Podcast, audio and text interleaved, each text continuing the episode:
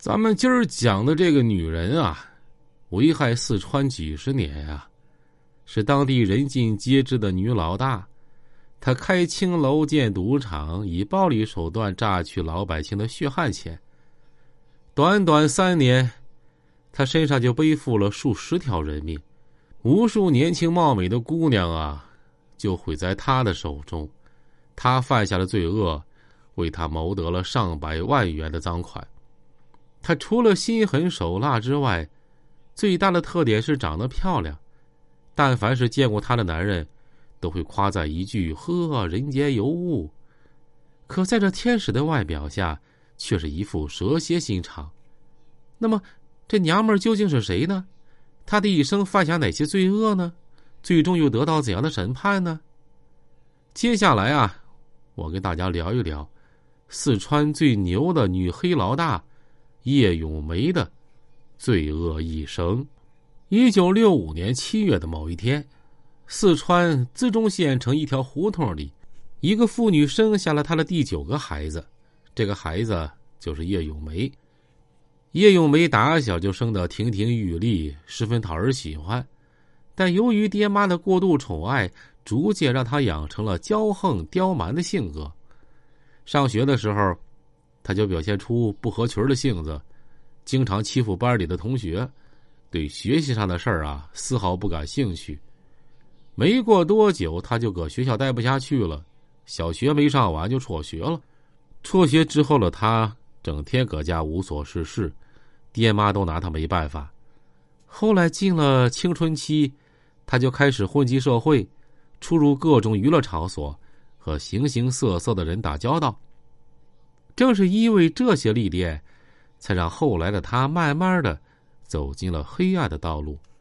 随着年龄增长，叶咏梅的外表是越来越出众，身边也多了许多爱慕者，这让本就心高气傲的他变得更加骄横跋扈。面对殷勤示好的普通男人啊，他瞅都不会瞅一眼。但是在这众多追求者中啊，他对一个身材魁梧。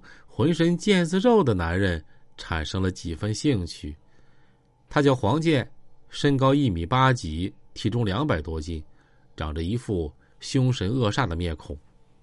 这说来也奇怪，许多男人在见识了叶咏梅的心狠手辣之后都避而远之，但唯独这个黄健丝毫不怕叶咏梅的毒辣，反而凭着一身蛮力和狠劲儿把对方征服了。俩人几次见面之后，就确定了情侣关系。一九九三年，叶咏梅不顾父母反对，和黄健就结婚了。从此，二人是狼狈为奸，危害一方。结了婚之后，叶咏梅对金钱的渴望越来越强烈。虽然丈夫黄健一身腱子肉，但也只是个卖苦力的料，根本挣不了大钱。要想发横财呀！还得走捷径。基于多年混迹社会的经验，叶永梅决定从娱乐行业下手。因为刚开始干没啥本钱，两口子就东拼西凑，借了十万块钱，搁城中心开了个歌舞厅。当然，这并不是什么正经的歌舞厅，而是打着歌舞厅的幌子，做着皮肉生意的青楼。从这个时候开始，叶咏梅就彻底走上了黑暗的不归路。为了能让地下事业快速运转起来，叶咏梅花高价钱聘来一些亡命徒当歌厅的安保人员，防止有人吃霸王餐或者闹事儿。除了安保工作之外，叶咏梅和黄健到处诱骗良家女子，用暴力威胁的手段逼其顺从。这些姑娘们都是农村来的。怀揣着对大城市的美好向往，可当进了叶咏梅的歌厅之后，才反应过来，压根儿不是这么回事儿。一九九六年三月的某天晚上，一辆白色面包车穿过热闹非凡的城区，径直驶到一家叫做“金梦歌舞厅”的店门口。车上跳下几个彪形大汉，身后还跟着两个稚嫩的少女。这俩女孩，一个叫黄小云，一个叫黄娟俩人是表姐妹关系。是从农村来的，没见过啥世面。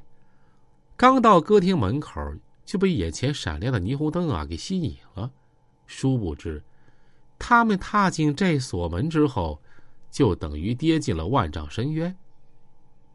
壮汉把俩女孩带到歌厅，敲开了老板娘的大门，把俩女孩就送到老板娘叶咏梅的手中。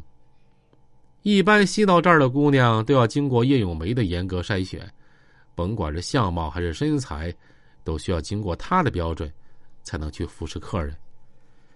叶咏梅像挑选商品似的，上下打量这俩女孩。黄小云见老板娘似乎对自己很满意。就想问一些工作上的问题，可没等他说出口，叶咏梅就直接问了他们一些很私密的问题。那些肮脏的话呀，让两个少女面面相觑，不知如何作答。姐姐黄小云觉得不对劲儿，就和叶咏梅顶撞起来，表示他们只干正经工作。说完，拉着妹妹要往外走。这下彻底惹怒了叶咏梅。他对身边的壮汉使了个眼色，壮汉心领神会，把黄小云拖到另外一个房间，打算用强硬手段让其屈服。原本以为这种拳打脚踢的强硬手段会让他乖乖听话，但黄小云死活不愿意服从。趁着叶咏梅等人不注意的时候，把床单捆成绳子，打算从窗户逃走。当他离地面只有两三米的时候啊，意外发生了，这绳子。从中间突然断了，他从半空中就摔了下去。这一大动静引起了屋外正在巡逻的打手，听闻响声之后，他们立即赶了过来。此时，黄小云拖着受伤的身体奋力往前挪动，但现在的他哪是壮汉的对手啊？刚想起身离开，就被打手一棍子闷倒在地。